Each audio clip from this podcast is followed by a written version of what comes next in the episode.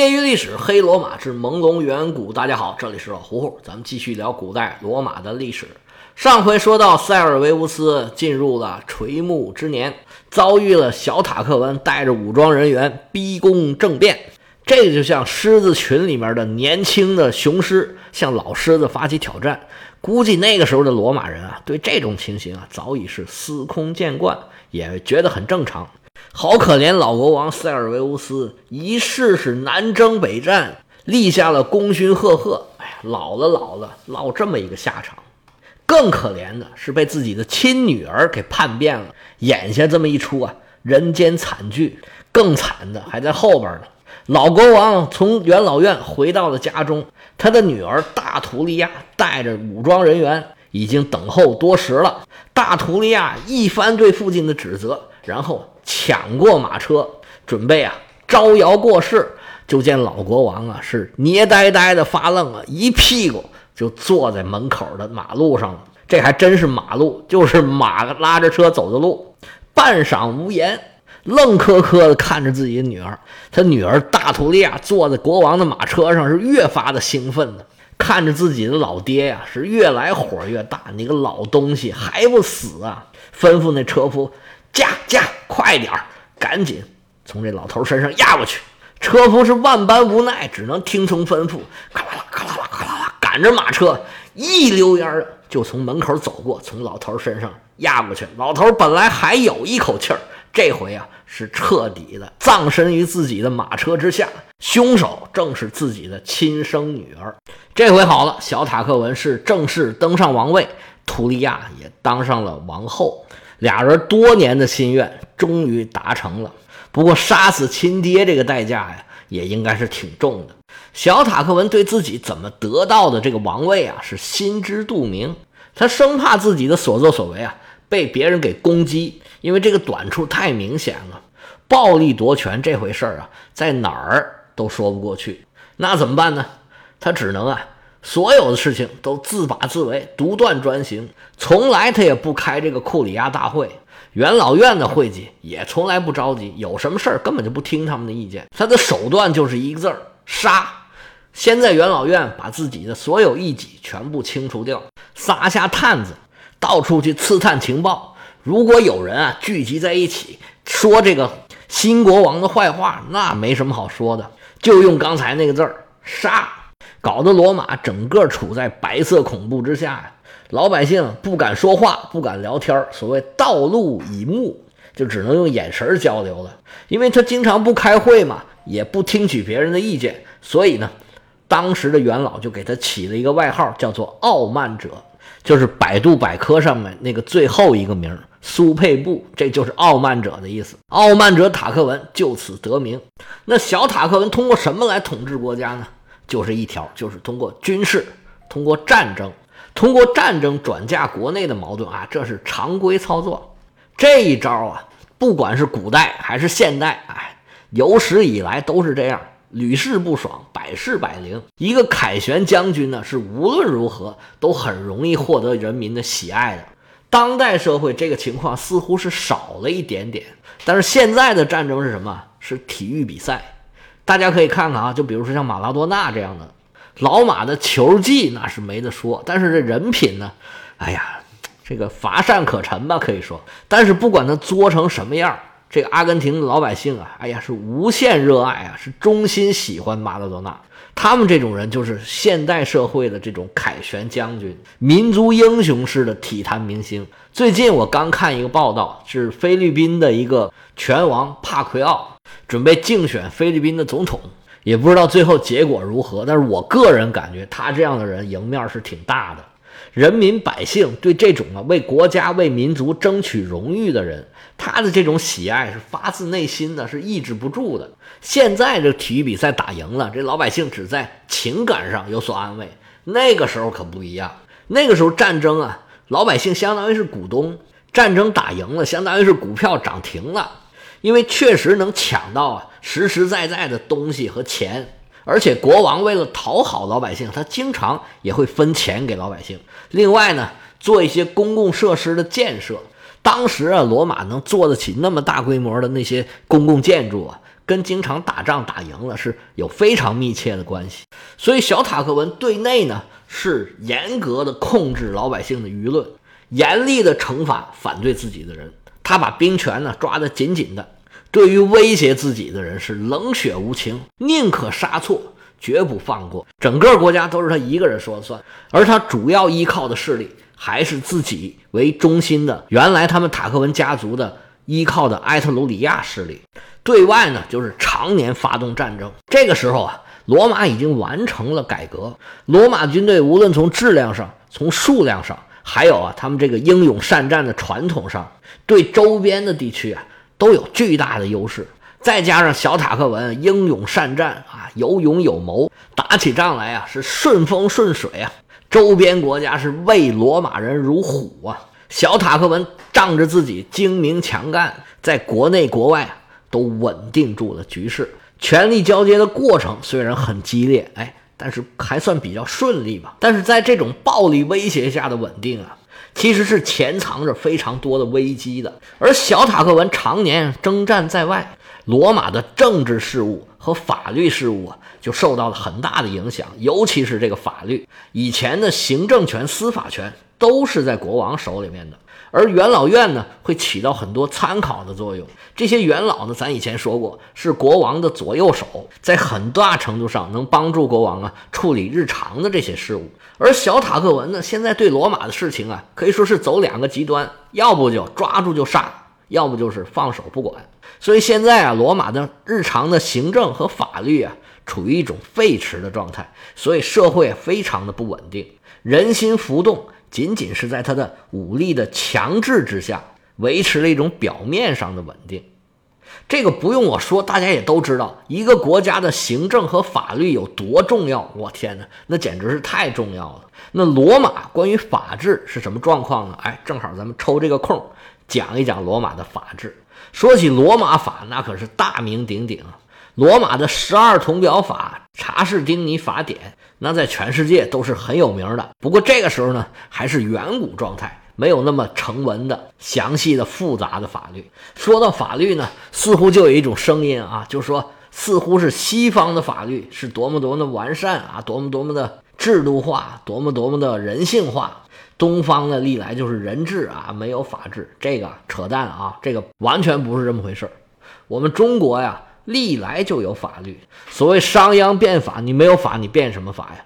到后来啊，无论是秦汉晋还是元明清，那法律都是很完善的，法律的制定、执行还有监察制度，其实都是有的。但是呢，中国确实咱不能否认，确实有一个至上的王权，它对下面这些机关呢产生了很大的制约作用。但是这个呢，就是执行层面的问题了。还有什么司法腐败啊、贪赃枉法呀？这个呀是看一个政府的能力，这个它的执行好坏呀不分东方西方。我们这套书啊，日后讲到罗马有很多的法庭戏。罗马年轻贵族的一个重要的职责，就是去给那些他觉得我可以扬名立万的人，就是我替他辩护可以扬名立万的人去当律师，在元老院里面，堂堂堂堂一通演讲。攻击某个贵族或者某一个行省的总督啊，他如何的残暴啊，如何的贪赃枉法，如何的贪婪，干了多少的坏事儿。但是这种审判呢，往往不看事实，他就看这人的势力大不大。而且这些律师的辩护啊，他往往也不是讲理，不是讲事实，而是呢，对对方啊泼脏水。有时候啊，就信口开河，胡说八道。所以你说罗马的司法有多么多么的公正，那根本就是扯淡。但是你说，哎，那不对呀，罗马如果这么司法不公正，它是怎么维持这么长时间的呢？这个事儿啊，咱看看啊，这法律是干什么用的？法律的职责，它不是维护公平正义，它可能啊在实现的过程中实现了公平正义，但是呢，它的目的主要是维护社会稳定，或者说啊，法律并不一定。就是公正的，因为公说公有理，婆说婆有理。每个人从自己的角度认为自己的行为都是有理的，甚至有些杀人犯他也说出自己的道理来。那你说到底谁的理才是理呢？哎，这个就得看法律是怎么定的了。那法律怎么定呢？法律呢就是怎么有利于社会的稳定，它就怎么定。像罗马那个时候啊，那还是奴隶社会呢，你怎么能想象他制定和执行的法律对每一个人都是平等的？那是不可能的，因为他就算不是奴隶，人也是分为各个等级的，不同等级的人他的权利义务就是不一样的，所以公平这事儿已经没有了，那你正义就更难说了。所以不管什么时候的法律，它都是对当时社会啊所有规则的一种确认。是有一个讲理的地方，但讲的是什么理呢？哎，是我说的这个道理。这个道道呢，是我统治阶级画出来的。至于你愿不愿意，你同不同意，你满意不满意，这个不重要，你接受就是了。其实到现在，各国都有一些对社会问题的讨论，觉得这个法律不合理啊，那个法律不合理，很正常。法律不合理也很正常，因为法律它本身就有滞后性，有些新生事物出来了，哎。这法律还没有办法界定它，也没有办法约束它，根本就不知道它是什么，它会造成什么样的社会影响？那我怎么制定法律才对社会稳定有利呢？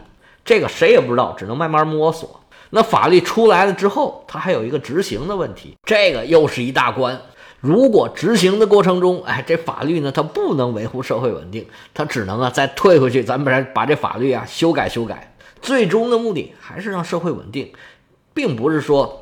不追求公平正义，因为公平正义这个事儿啊太复杂了，它的维度太多了。而法律呢，它的线儿只能有一条。那罗马的法律，它这个线儿呢也是这一条。我并不是真的要追求公平正义，但是法律呢肯定是要有，它的主要目的就是维护社会的稳定。我们讲的时候呢，既然是朦胧远古的时候，那它的法律呢也是很粗疏的。现在呢，这个时代的法律已经不怎么见记载了。罗马最早见于文字的法律记载是大概王政结束之后，大概五十年左右。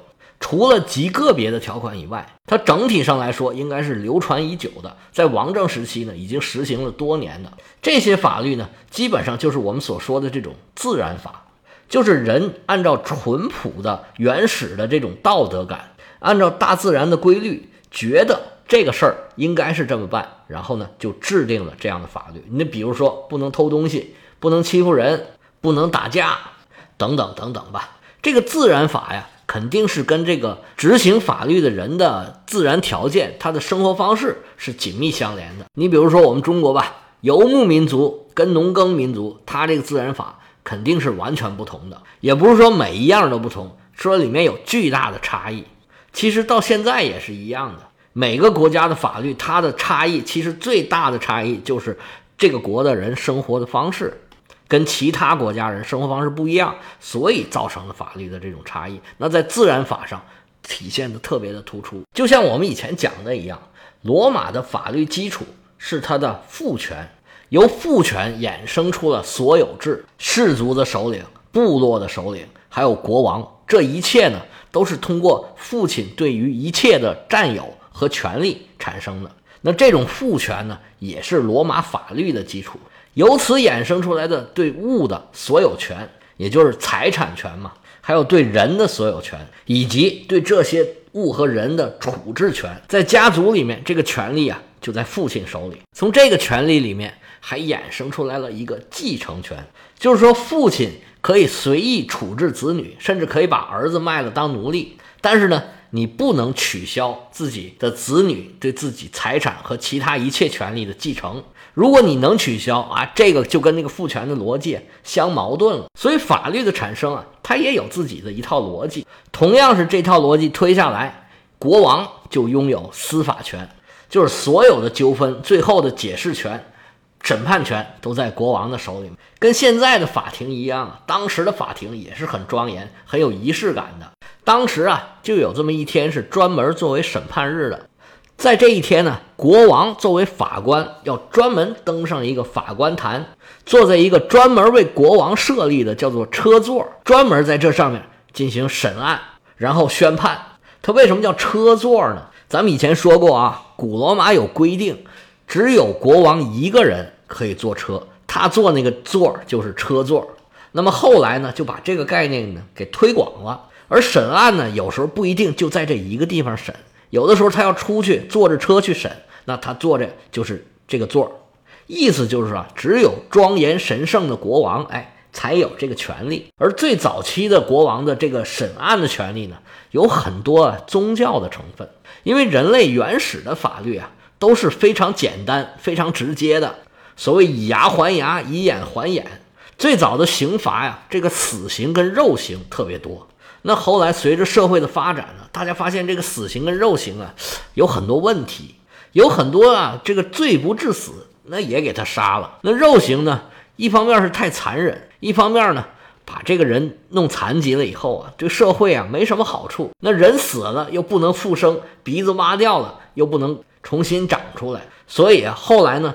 死刑和肉刑啊，就越来越少了。而随着社会的发展呢，新鲜事物是越来越多了，那犯罪呢也越来越千奇百怪了，刑罚的方式也是多种多样。初始的法律呢，有很多呀宗教的意味。虽然罗马这边呢，宗教并不是很影响现实的生活，但是法庭这么神圣的地方，肯定要抹上一点这个神圣的背景进去。而且呢，最开始的时候呢，法律和习俗有的时候分的不是很开。比如说啊，传唤证人的时候要拧着他的耳朵；结婚的时候啊，那时候他们罗马人跟中国一样，他这新娘啊要盖着脑袋。这些习俗啊，当时是有一点宗教意味的，但是后来呢，就。跟宗教越来越远，大家呢也都是这么用，但是并不知道是为什么。其实有很多事儿都是这样，大家约定俗成就是这样，但是到底为什么是这样啊？谁也说不清楚。但是后来呢，法律是越来越严肃，习俗呢就跟法律渐行渐远了。最开始的罗马法律呢，基本上把这个犯罪呢分成两类，一类呢是对社会有危害的，比如说叛国投敌呀、犯上作乱呐。什么纵火呀、谋杀呀、强奸呐、抢劫呀、作伪证啊，还有啊，那时候的跟现在不一样啊，现在已经没这个了。那时候还有一个用妖术，那时候用妖术呢，主要是诅咒这地方庄稼长得不好，哎，他们觉得是有这样一种妖术的。还有趁着半夜去偷割人家的庄稼，像这种严肃的犯罪啊，基本上都是用叛国罪来惩处的。除了咱们上述说的这些犯罪之外呢，还有一些犯罪呢，对公共没有这么大的危害，受害的呢只是某些个人。那国家呢一般不主动处理，你被害者不申诉，哎，我国家是不管的。被害者呢需要跟这个加害者一起，这个原告呢要说这个被告呢犯了什么什么罪啊，我要应该怎么怎么样，而原告呢不同意不承认，那国王再介入。这两种呢，大概一个就相当于是刑事，一个就相当于是民事犯罪了。最初的罗马社会非常的简单，因为人口也不多，社会也不复杂，所以法律呢也很简单。但是随着罗马越来越大呀，外来的人越来越多，对法律的需求也是越来越大。因为做生意嘛，你没有法律是不行的。而且呢，罗马作为一个政治实体，你跟其他的国家交往交流的时候。也要定出条条框框，这样呢，就逐渐有了民法和国际法的这种雏形。而且罗马是多次合并才建成的，每当有一个力量加进来，就得重新博弈一次。所以啊，罗马的法律需求量是很大的。而且罗马法律啊有一个特点，非常的简单直接，既没有说教，也没有比喻，所有的繁文缛节一概免去。这一方面反映了拉丁文的特色，另一方面呢，也反映了罗马人的性格非常的务实。其他都别扯，我只想解决问题。而且罗马人对法律的执行是非常严格、非常狠的。罗马应该是在王政的初期。国王就建立了类似警察这样的机构，不一定是常设的，但是呢，他是替国王执行法律的。执法一直在罗马非常受到重视，这个是罗马的很大的一个优点。罗马法律另一个值得大书特书的点就是。自由人不受刑讯，当然是罗马的自由人。罗马执行起来法律是非常严格的，甚至说是严酷的。但是这并不是法律严酷。从另一个角度来说，如果执行法律不严酷，就对另外一些人没有犯法的人是更严酷的事情吧。行了，时间到了，今天就说这么多。有对西方历史感兴趣的朋友，可以加老胡胡的个人微信：乐高老何胡何胡 y y l s，老胡胡的全拼，业余历史的简拼。我们下次再见。